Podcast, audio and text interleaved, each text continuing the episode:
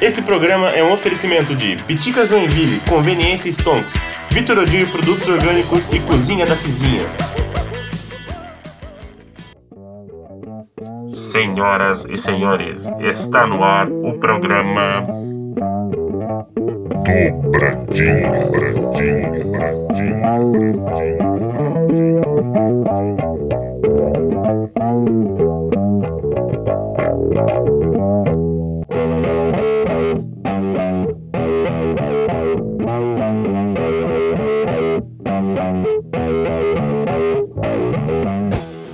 Bem-vindos, senhoras e senhores, ao podcast Dobradinha, onde a cada programa analisaremos um grande álbum da música mundial, trazendo algumas curiosidades, contexto histórico, sua relevância e, é claro, a nossa dobradinha musical. Conto aqui com a participação mais que especial do nosso elenco de peso, que novamente consta com apenas um camarada, o comunista safado, barra historiador de informação que mais trabalha nesse país, o exército de um homem só, Chico Avis. Bom dia, boa tarde, boa noite, amantes da sétima arte. E hoje falaremos de um dos filmes mais maneiros do diretor com gosto musical mais invejável da história do cinema, o Pulp Fiction, de 1994. Obra que, modéstia à parte, envelheceu tão bem quanto eu. E bom, como eu disco de uma trilha sonora de um filme, né? Então a gente vai se basear aqui hoje muito mais no filme do que no disco que, pô, é só uma trilha sonora baseada no filme. Apesar dela ser muito bem composta, assim, ter trechos de fala do filme, acho que isso vai dar um papo bem maneiro, né, Chicão? Isso. Bom, o Chicão tá meio monossilábico hoje, mas é porque agora é 7 horas da manhã, então ele tá tomando um cafezinho ainda. Acho que daqui a pouco ele vai dar uma acordada. Então vamos pro próximo quadro desse canal aqui, que é História do Disco. Segue a vinheta, Chicão! I love you, Pumpkin. I love you, honey bunny. Everybody be cool, this is a robbery! Any of you fucking pricks move! And I'll execute every motherfucking last one of you! História do filme e do disco.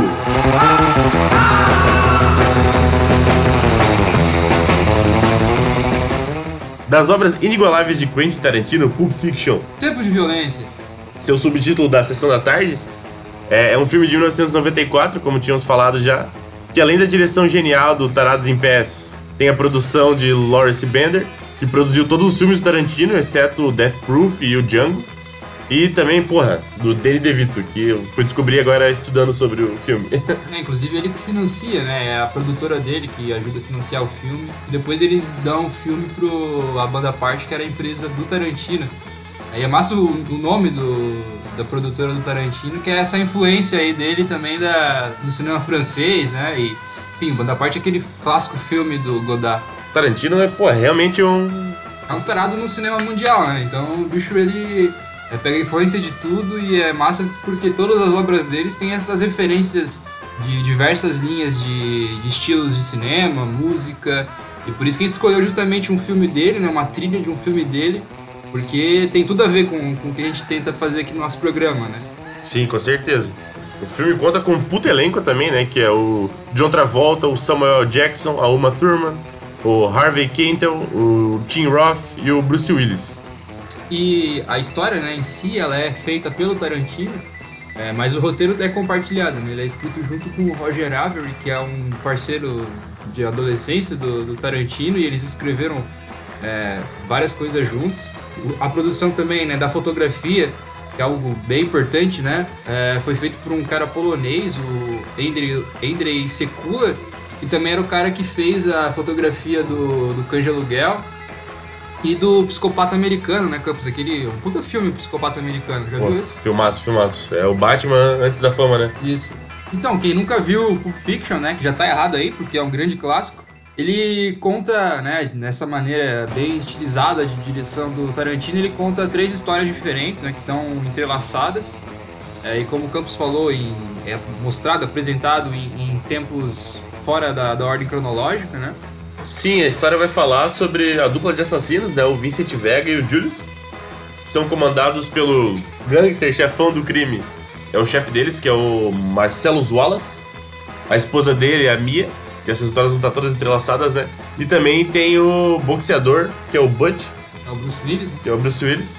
que é pago pra perder a luta, né? E dessas histórias vão se entrelaçando aí. Cara, eu acho genial demais. Ah, e além disso tem o casal do no restaurante, né? Que Eles Ah, fazem um assalto, importante, né? E importante. a primeira cena do filme e tudo mais também. E parece que também tá totalmente desconexo com o filme, né? Isso que eu acho muito maneiro do Tarantino, que é como ele vai encaixando todos esses núcleos e, porra, de uma forma muito caótica que quem tá vendo pela primeira vez, pelo menos, quem não conhece o filme, o, fica totalmente perdido e, pô, é apenas nos momentos finais ali que, que vai se ligar de, de como essa história tava entrelaçada, né? Então, pô, essa coisa da mente do Tarantino eu acho realmente muito foda a montagem do filme, né? É, e outra característica bem forte do filme é a questão dos diálogos, né? É, os monólogos e como tudo isso vai expressar, enfim, a perspectiva de vida do, de cada personagem, o senso de humor deles. Então tudo isso vai, vai ser bem marcante nos filmes, né? Do Tarantino, esses longos diálogos e que inclusive estão na trilha sonora do filme, né? Então é, o, o disco é muito bom por isso, porque ele vai demonstrando, assim, a partir dos diálogos, como a música vai entrando e vai sempre se encaixando né, na, na, na história de fato do filme. Cara, os diálogos realmente são, porra, sensacionais. Principalmente ali entre o, o Vincent Vega e o Julius. Aquela, o comecinho do filme ali, quando eles estão no carro, indo pro apartamento do cara que eles vão matar. E até mesmo lá dentro. E depois quando eles estão naquele café. Puta, os diálogos são realmente muito incríveis. Acho que a gente vai falar um pouquinho dele, um pouquinho deles mais no faixa a faixa. Mas, pô, é muito maneiro mesmo. complementa muito bem, né? E como às vezes parece que ele faz a história parar só para tu prestar muita atenção nos diálogos, né? É, porque ele não precisa é, mostrar, é, ter uma filmagem específica de, de uma cena, mas o próprio diálogo já coloca isso na tua mente, né? Ele constrói a, a cena apenas com, com as falas ali, pode ser presa no, no carro ou, ou no apartamento, como o Campos falou, mas que é, eles contando a história já, já, já vai montando isso na, na, na tua mente. Inclusive, um puto exemplo disso no filme é sobre esse trabalho que vai, que vai apresentar, que o Vincent Vega vai ter que fazer, que é levar a esposa do patrão dele pra jantar enquanto o, o chefe tá fora da cidade. O chefe é um puta de um gangster mal encarado pra caralho, né? E, e nesses diálogos ali entre, o- entre os dois assassinos, eles contam uma história do, de um cara que fez massagem nos pés da esposa dele, né? E, e- supostamente foi por isso que o, que o Marcelo Wallace, o, o chefe, jogou esse cara pela janela e o cara se fodeu todo. E daí eles têm um puta, um puta diálogo, assim, sei, ético ou moral, se, se massagem nos pés é uma parada sexual ou não, tá ligado? Isso deixa. Apesar de você ainda não conhecer o Marcelo, porque ele não foi apresentado, isso deixa muito claro que ele é um cara perigosaço e tu vê, porra, o tamanho da encrenca que o, que o Vincent tá se metendo, né? Porque qualquer coisa o cara já, já estoura e já mata qualquer um que, se- que mexe com, com a mulher dele, né? E a questão dos pés é uma continuidade na, na- na- nos, nos filmes do Tarantino, né? Na vida do Tarantino, acho, né? né? Tem essa tara absurda por pés e inclusive no, no Kill Bill, né, que também é estrelado pela turma, então ela também tem as cenas características, né, e que, que focam bastante nos pés dela. Se sentiu representado, Chicão? Ah, Mia Wallace mora no meu coração, né, Campos? Acho que mora em todos os nossos corações, né, Chicão? E o título do filme, pô, acho que isso também é bem batido já, todo mundo que conhece um pouco do filme sabe, né? Mas ele é uma referência às revistas pulps, que eram muito populares na metade do, do século XX, que é caracterizada pela violência gráfica e uma série de alusões às outras produções cinematográficas e referências da cultura pop, como todas as obras do Tarantino, né? Chicão vai falar um pouco sobre essas revistas pulp agora, como o papel de historiador que ele exerce aqui no programa. Inclusive, já fizemos trabalho sobre revista pulp na faculdade, né, Chicão? Isso, e, pô, é um tema bem maneiro de, de se estudar. E como tem essa influência gigante né, na, na cultura pop em geral, mas principalmente nessas produções do Tarantino. E até porque é, o próprio filme, né, o Pulp Fiction, é a primeira influência dele pro, pro Tarantino e pro Avery era aquele filme Black Sabbath, né, do Mario Bava, que é um filme de 63, que é o, o filme clássico que vai incentivar também, vai influenciar a formação do Black Sabbath, né, do primeiro disco do Black Sabbath, que a gente vai tratar ainda no próximo episódio. Se Deus quiser, né? Se Deus quiser. E, e, que- também fazia parte da, da onda de, de- das revistas pulps, né? Nesse caso era da, das revistas pulps italianas. É, mas o que, que são essas revistas de fato, né? Então, é, como o Campos disse, elas fazem parte de um estereótipo muito grande, né? De fantasia sexual, de é, histórias policiais é, e de violência extrema, né? Então, é, nesse trabalho que a gente fez na faculdade, né, foi no começo do ano, a gente viu uma, algumas edições de uma revista chamada é, Spice, Spice Adventure, Adventure. Stories, que traz na capa dela, né, é, enfim, várias, vários estereótipos de dos homens africanos e, e de violência sexual e várias coisas do tipo que, que vai ser essa influência aí para produções cinematográficas dos anos 90, né? Retomada pelo Tarantino, de fato. Essas produções, né, historicamente, elas são feitas a partir do, final da década de 20, ali, é, principalmente nos Estados Unidos e também na Inglaterra, né? E a cada período ela tem um, um- um nicho, né, de, de estereótipos que vai sendo construído. Então passou pelos sheiks, né, os homens árabes, depois foi para os africanos, é, muitas coisas preconceituosas assim, é que, que tem como esse, esse marco, né, a violência misturado com um debate moral e, e de superioridade do Ocidente, né? E que tudo isso estava ali como é, produções de novelas, né? Então, tanto nas revistas quanto nos filmes. Elas eram muito populares também porque elas eram muito baratas, né? O material de qual elas eram feito, que era justamente essa polpa, era um material muito barato. Sim, e, e daí no- nos anos 30, né, também vai ter a influência das pin-ups, é, nos, nos anos 30 e anos 40. Esse- esses estereótipos de mulheres também, que não deixa de estar no filme do Tarantino, que vai ser representado, né, com, com todas essas, essas produções aí, né, principalmente nos Estados Unidos, né, justamente pela, pela produção de, de baixo custo é, e de massificação mesmo, né, de uma leitura fácil, rápida e, e sem muita preocupação estética. O próprio estereótipo femme fatal é um tema muito recorrente nas obras do Tarantino, né? Mas eu acredito que nas obras que as obras dele não são tão problemáticas assim, porque eles mais brincam com esses estereótipos, não levando eles a sério justamente, né? E eu acho que esse que dá o tom do Tarantino, assim, da sua genialidade, de não ser, de ele trabalhar com esses estereótipos sem ele mesmo ser um estereótipo, ele tá mais brincando com isso mesmo, né? Assim, é, esses estereótipos eles são movidos pelo Tarantino como uma sátira mesmo, né? E não como eram feitos pelas revistas é, preconceituosas e tudo mais, como essa a Spice que a gente citou, né? Então é mais até uma ressignificação daquilo lá e uma produção satírica mesmo. Tanto que é, não, pelo menos nessa no, no Pulp Fiction e em outras obras do Tarantino não tem esse estereótipo do, do homem africano ou do ou do árabe, né, como o cara selvagem ou inferior ao ocidente, né? Mas como tudo, é, essas produções anteriores também serviram de influência. Até porque o Tarantino, ele é essa síntese, né, tanto do, do cinema italiano e do western, quanto das artes marciais e do cinema asiático, né? Além de todo o ambiente aí de drogas de, de Los Angeles, de Hollywood. O próprio E- mercado de consumo americano, né? Ele faz brincadeiras com isso direto. Tem isso, então ele é a síntese disso tudo, né? E isso.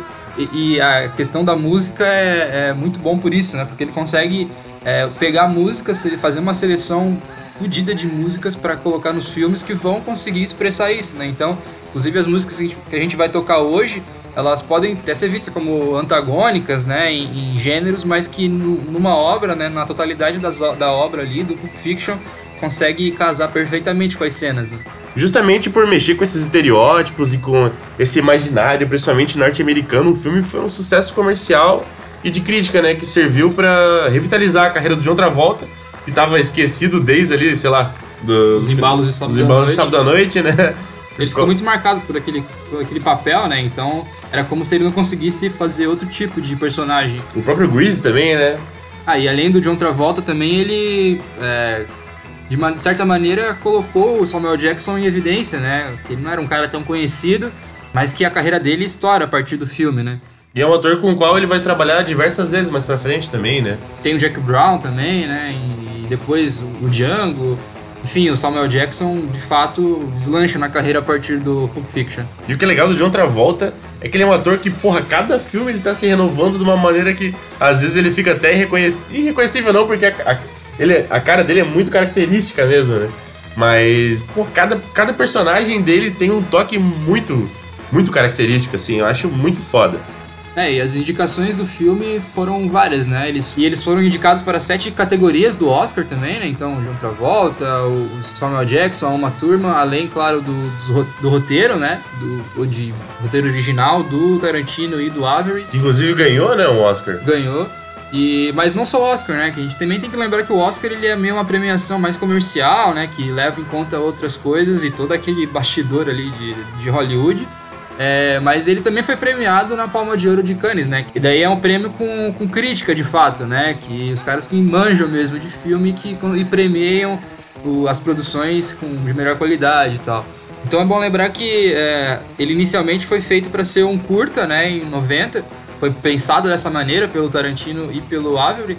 Mas como ninguém ia produzir, ninguém ia pagar né, um curta para eles, eles decidiram aumentar a história, né? Então a primeira parte da história foi o cães de aluguel, Inclusive quebrou Tarantino. Que quebrou, é. Depois ele foi pra, pra, pra Holanda, né? Passou um tempo lá. E na Holanda ele desenvolveu melhor o, a história do Pulp Fiction, né? Ele volta. E é inclusive interessante porque tem a semelhança com o próprio personagem, né? O Vincent Vega. Que ele volta da Holanda também no filme, né? Então ele bola esse personagem nesse, nesse período lá na, na Europa. E, e, a segunda parte dessa história, então, é o, o próprio Tempos de Violência, né? Então no próximo quadro a gente vai falar um pouquinho mais do filme e analisar as músicas também. Então roda a vinheta, Chicão!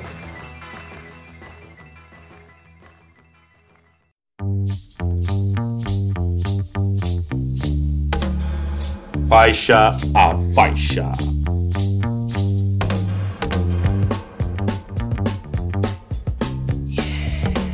Então vamos agora para a trilha sonora desse belíssimo filme, né, Chicão?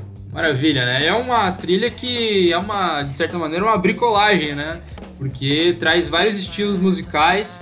Então, como o rock, né, Campos? O surf music, o soul, o country, o disco. E... Mas é, é interessante a gente ver, né, uma própria fala do Tarantino, que apesar de ter várias, vários estilos musicais e cada música se encaixar com as falas, ela tem na cabeça do Tarantino um conceito, né? Que é uma, uma de certa maneira, uma releitura da, das trilhas feitas pelo Ennio Morricone, né? Inclusive, que morreu há pouco tempo e é um, foi um grande compositor, né? Fazendo trilhas para filmes históricos do, do western, do, do spaghetti. É, e que na cabeça do Tarantino, como eu disse, ela faz essa releitura a partir do surf music, né? Então o surf music ele é, tem várias músicas desse estilo, desse gênero musical por, pelo, ao longo do filme, né? Então ela é o, o grande norte da trilha, mas que vai recebendo vários, vários estilos para justamente casar com as falas, né, Campos? É, a trilha também é toda baseada em pô, grandes clássicos dos anos 60 e 70 ali, né? Que é mais ou menos, acho que acredito que o filme se passa, ele não deixa bem claro, mas se passa no final dos anos 70, ali, acho que começo dos anos 80. Antes de 80, com certeza. Pô, então vamos para a primeira faixa, que é genialmente escolhida, né? Porque ela é aquela famosa cena da cafeteria do início do filme, onde o Tim Roth e a Amanda Plummer estão discutindo sobre um assalto e, pô, pegam a gente de surpresa quando. Onde eles pegam a gente de surpresa e de fato realizam um assalto ali, né? E é daí que vem aquela icônica frase: I love you, Pumpkin. I love you, Honey Bunny. E a segunda faixa, né? Daí já. Na verdade. Não, pera. E em sequência no disco, né, depois da, desse diálogo, já vem, né, a primeira introdução do surf music aí, que é o clássico Marislu, né, que é do Dick Dale, que revitaliza também o surf rock, né, porque depois disso, é, vários comerciais, várias produções ali pop nos Estados Unidos re retomam o surf music é, como uma trilha sonora mesmo, né, e porque era um gênero que estava completamente esquecido e que ressurge aí em 94 com, com o filme como tu tinha falado antes ali, o filme se passa em Los Angeles, né? Na Los Angeles da mente do Tarantino, mas ainda é baseado numa Los Angeles. Então, por isso que o, esse surf music tem muito a ver com o filme. Porque é bem aquela zona costeira ali da, dos Estados Unidos, né, cara? E provavelmente muita gente conhece essa música pelo, pela regravação né, que o Black Eyed Peas fez com a música Pump It. É uma banda que o Campos gosta bastante. Não gosta, o Chicão é muito fã. Inclusive, ele tem um pôster aqui no quarto dele do Black Eyed Peas. Só se for da Ferg. Machista. E a terceira faixa já do disco, né? Volta para mais um diálogo e um diálogo clássico que o Campos gosta bastante. Ah, com certeza. Esse diálogo, puta, é muito icônico, né? Que é o Royal of Cheese, que fala justamente dessa experiência do Vincent Vega. Eles estão dirigindo e indo até onde eles vão fazer cometer o primeiro assassinato do filme ali. spoiler pra quem não viu, mas, pô, já tá errado, né? O- onde ele e o Júlio estão conversando sobre essas pequenas diferenças entre Estados Unidos e Europa, sabe? Que daí ele até tem essa brincadeira do Royal, Royal of que é o quarteirão com queijo, né? Que ele faz a brincadeira com, essa, com as medidas, porque o quarteirão é a quarter pound, né? É um quarto de, de quilo. De quilo não, de pound, né? E daí ele também fala sobre o acesso à maconha lá na, Na Holanda, né? lá na Holanda, é. E, e o Julius fica maravilhado com aquilo, fala, porra, com certeza tem que ir pra lá, não sei o quê. E a próxima faixa, então, vem com aquele puta sucesso da Motown, né, cara? Que é Jungle Boogie, que é uma música que fica muito na cabeça, Muito viciante. muito viciante. O Cool and the Gang. E a quinta faixa, que é uma das que a gente escolheu pra dobradinha de hoje, é talvez o mais clássico, né? A, a música mais conhecida do disco, da trilha inteira, né? Que é um, um clássico do Al Green. Ela foi até regravada pelo Simply Red. É, e é uma música de 70, foi lançada no álbum do Al Green de 72 e que alcançou o primeiro lugar da Billboard em 71, quando ela foi lançada. Inclusive, ela foi gravada pela Tina Turner, né, Chicão? E, pô, realmente é uma música muito bonita, né? E tá Aquece no- os corações. E tá na Biblioteca do Congresso também nos Estados Unidos, que é uma. Quando, né, quando a música entra pra, uma, pra Biblioteca Nacional lá do- dos Estados Unidos, ela tem um reconhecimento muito grande, né? Como, como uma gravação que tem uma influência cultural, histórica, estética, significativa pro país. Então, é, isso já revela, né, a grande escolha que foi do Tarantino fisgar essa faixa aí pra colocar na, no meio do, do filme. Então vamos parar de devagar aqui com vocês. Let's Stay Together, do All Green.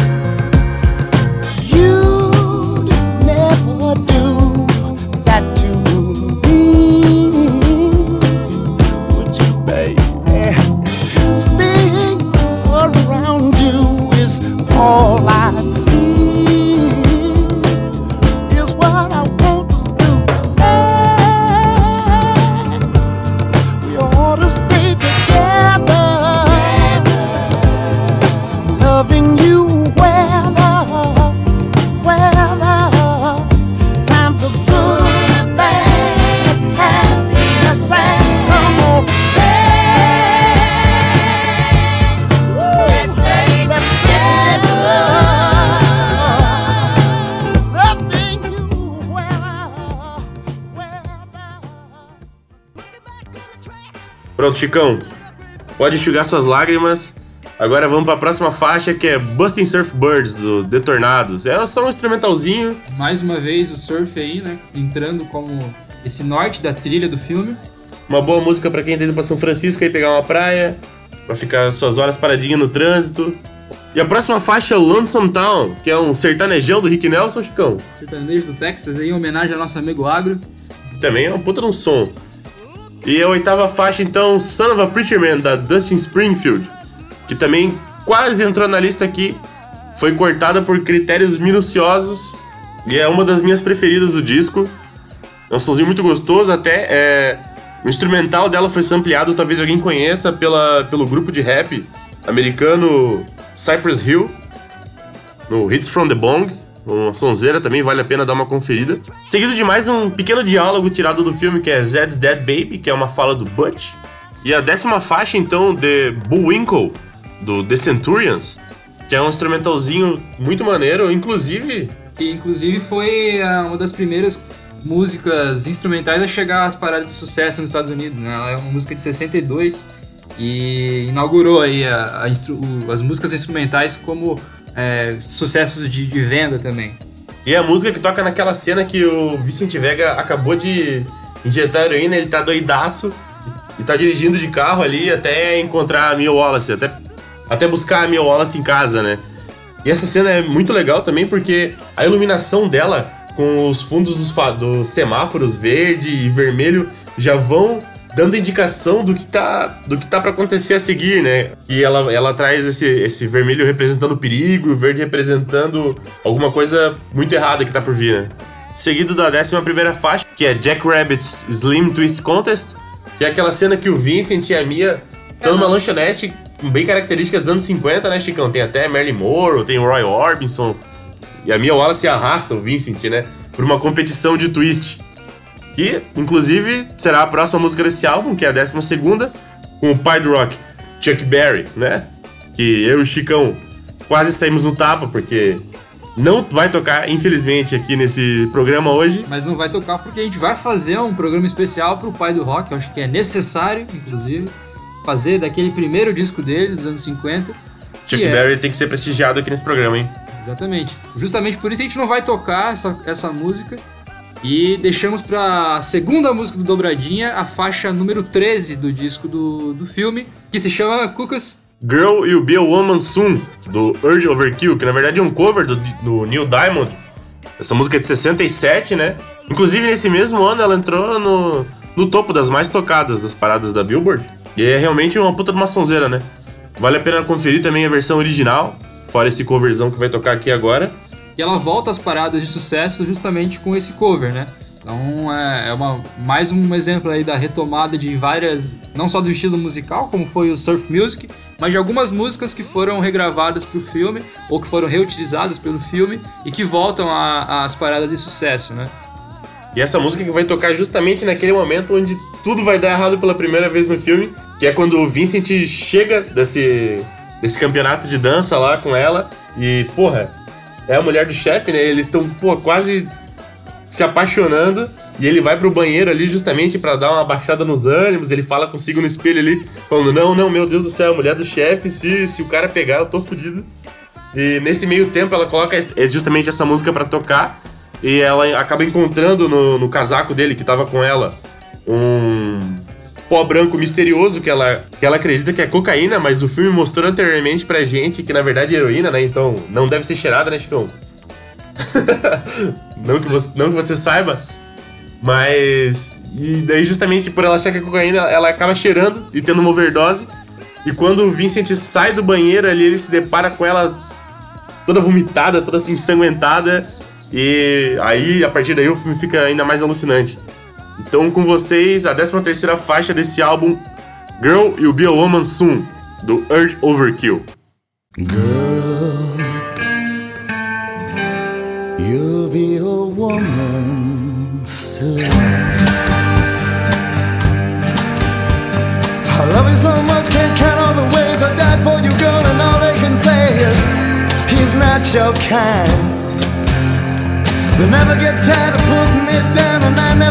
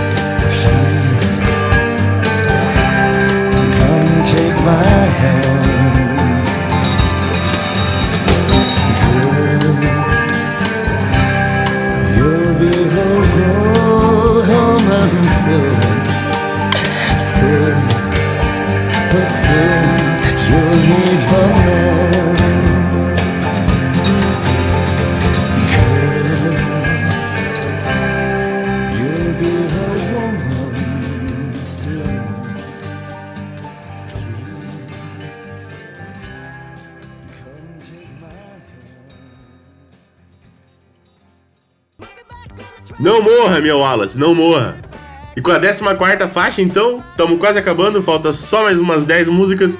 If Love Was a Red Dress, da Maria McKee, que é uma música maneira também, mas não Nada tem muito, demais, nada né? demais, não temos que falar muito dela. Em seguida, a 15 faixa, Bring Up the Gimp, que também Mais um diálogo. mais um diálogo do filme.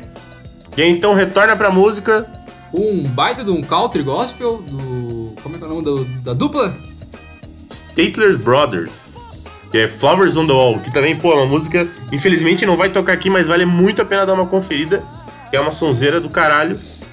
E vamos pra 17 faixa do disco ali, que é o Personality Goes a Long Way, que é uma conversa lá pro final do filme do Vincent Vega e com o Julius, onde eles estão justamente naquela lanchonete do começo do filme, que o filme se liga aí nessa hora, né? Acaba correndo o assalto lá daquele casal falado na, na primeira faixa. E eles estão ali conversando sobre o porquê não se deve comer porco. e é uma conversa muito engraçada também, vale a pena dar uma conferida. E retoma com mais um instrumental de, da, da Surf Music, né? E última música do disco, né? Propriamente.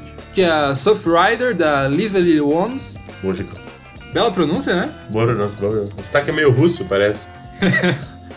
Soviética. E vai acabar o disco então com mais um diálogo que eu, eu acredito que seja o mais icônico do filme, que é o Ezequiel 25:17, né? Que é aquela cena clássica do Julius recitando um versículo da Bíblia que o Chicão vai recitar aqui pra gente. E a passagem diz, né? O caminho do homem justo é percorrido por todos os lados, pelas iniquidades dos egoístas e pela tirania dos homens maus.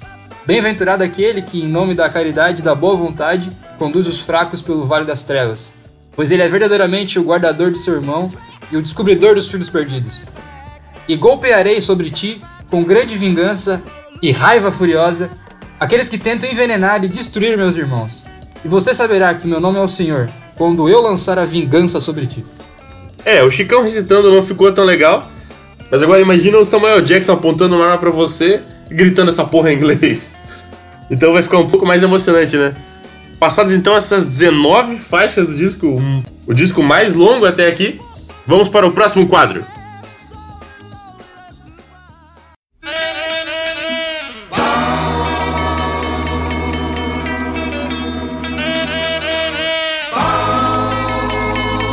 Além do Disco.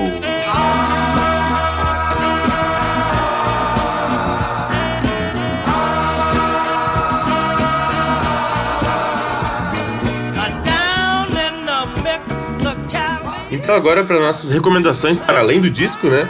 Primeiramente, vale destacar, quem não assistiu o filme, por favor, vá correndo assistir o filme. Aproveita esse domingão lindo aí, ó, chuvoso de Joinville, e vai assistir o filme. E os outros filmes do Tarantino também, né? É, é uma filmografia curta até, não tem uma quantidade enorme de filmes. Então dá pra ver aí no, na quarentena, pelo menos a maioria deles. E outra indicação, né, do além do, do disco que a gente faz, é um curta muito maneiro, um curta brasileiro, né, do Celton Mello e do seu, do seu Jorge, Que combinação, hein?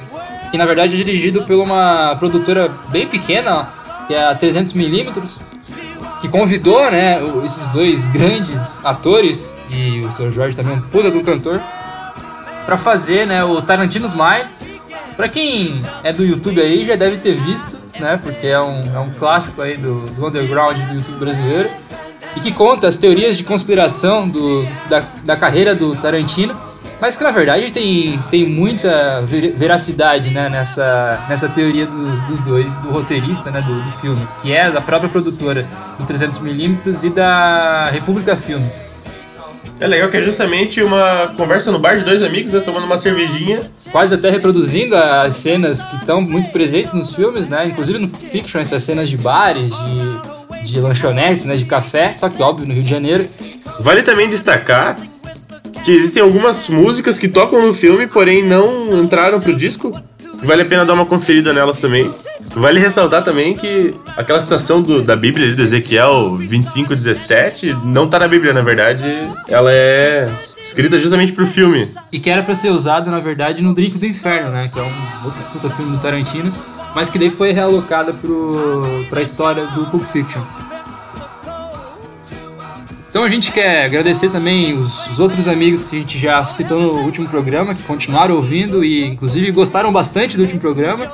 E era um programa muito específico né, de jazz, mas e conseguiu fazer o que a gente queria, que era a, a pessoa gostar do, do som e se interessar um pouco mais.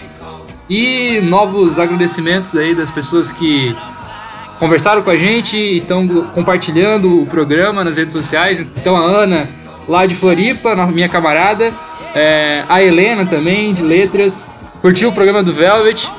E quem mais, Cucas, que a gente tem que agradecer aí? Pô, agradecer a Bruna que trabalha comigo aí. Ouviu o programa, me deu altas dicas aí pra eu parar de apresentar um trabalho aqui e conversar um pouco mais. E também pra nossa amiga Bianca Melato, que foi o primeiro pedido, né, do programa, Chicão, que é mandar um Pink Floyd aí. A gente vai escolher ainda qual o disco, porque a gente gosta de vários discos do Floyd, mas em breve também teremos um episódio do Pink Floyd. Mandar um salve também pro Tiagão, que era pra vir gravar o sábado hoje, mas teve um probleminha aí. Espero que não de saúde. ah, Chicão, lembrar que agora também temos patrocinadores, então vamos dar um abração pra eles ali. Abração pra Piticas Joinville. Pra Cozinha da Cizinha, os empadões da minha mãe aí, quem quiser comprar, só joga no Instagram e manda o pedido. Melhor empadão de Joinville. O Stonks também, do Fernandão e da Nicole. Também a distribuidora de produtos orgânicos aí do nosso grande amigo Lucas Cortez, a Vitor Odir, Produtos Orgânicos. E por enquanto é isso. Mas se você deseja patrocinar o programa, manda um salve ali no nosso Instagram. Com certeza será muito bem acolhido. Então acho que é isso. Muito obrigado e até o próximo programa.